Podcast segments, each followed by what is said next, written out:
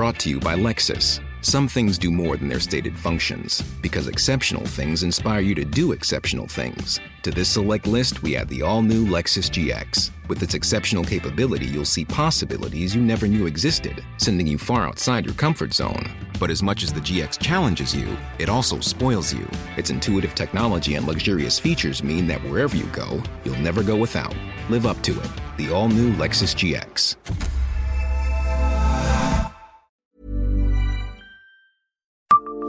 Savez-vous ce que Metz doit au Thierry? Bonjour, je suis Jean-Marie Russe. Voici le Savez-vous, un podcast du Républicain Lorrain. De la Messe médiévale, on connaît surtout la République messine.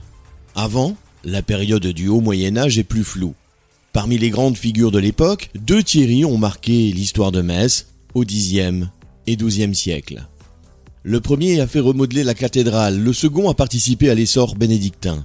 Il y a des prénoms qui se sont perdus à travers les âges. Regardez autour de vous, plus personne n'appelle son enfant Chilpéric, Frédégonde, Childéric ou Luitgarde. Une affaire de mode, sans doute. Mais Rové n'en parlons pas. Lothaire et Clovis tentent un comeback. En revanche, Thierry, oui. Voilà un prénom encore bien actif, même s'il est plutôt lié à une période, celle des années 1960-1970, remercions pour cela le feuilleton Thierry Lafronde. Pour les Messins, Thierry devrait signifier autre chose qu'un Jean-Claude Drouot en collant, époque ORTF. Deux Thierry au moins ont marqué l'histoire de Metz. Thierry Ier, évêque de Metz vers 929-984, aussi appelé Thierry de Hamelan, il est proche de son cousin, l'empereur romain germanique Othon Ier. Sacré évêque en 965 par un autre Thierry Ier, l'archevêque de Trèves, il s'est opposé aux prétentions de Lothaire de France, 941-986, qui voulait reprendre Metz.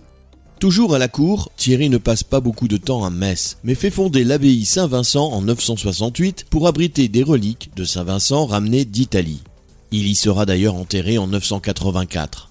Cette abbaye sera rasée en 1248 car jugée indigne de la communauté bénédictine qui y habite.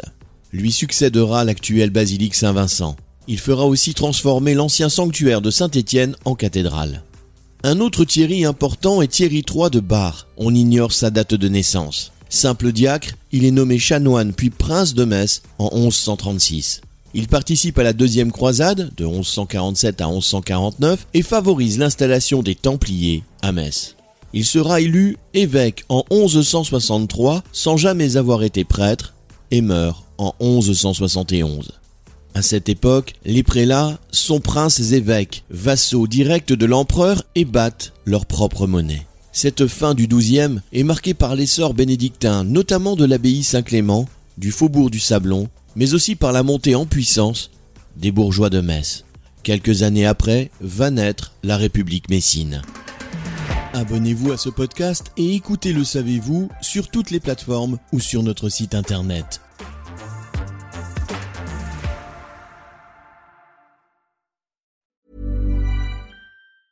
Brought to you by Lexus. Some things do more than their stated functions, because exceptional things inspire you to do exceptional things. To this select list, we add the all new Lexus GX. With its exceptional capability, you'll see possibilities you never knew existed, sending you far outside your comfort zone. But as much as the GX challenges you, it also spoils you. Its intuitive technology and luxurious features mean that wherever you go, you'll never go without.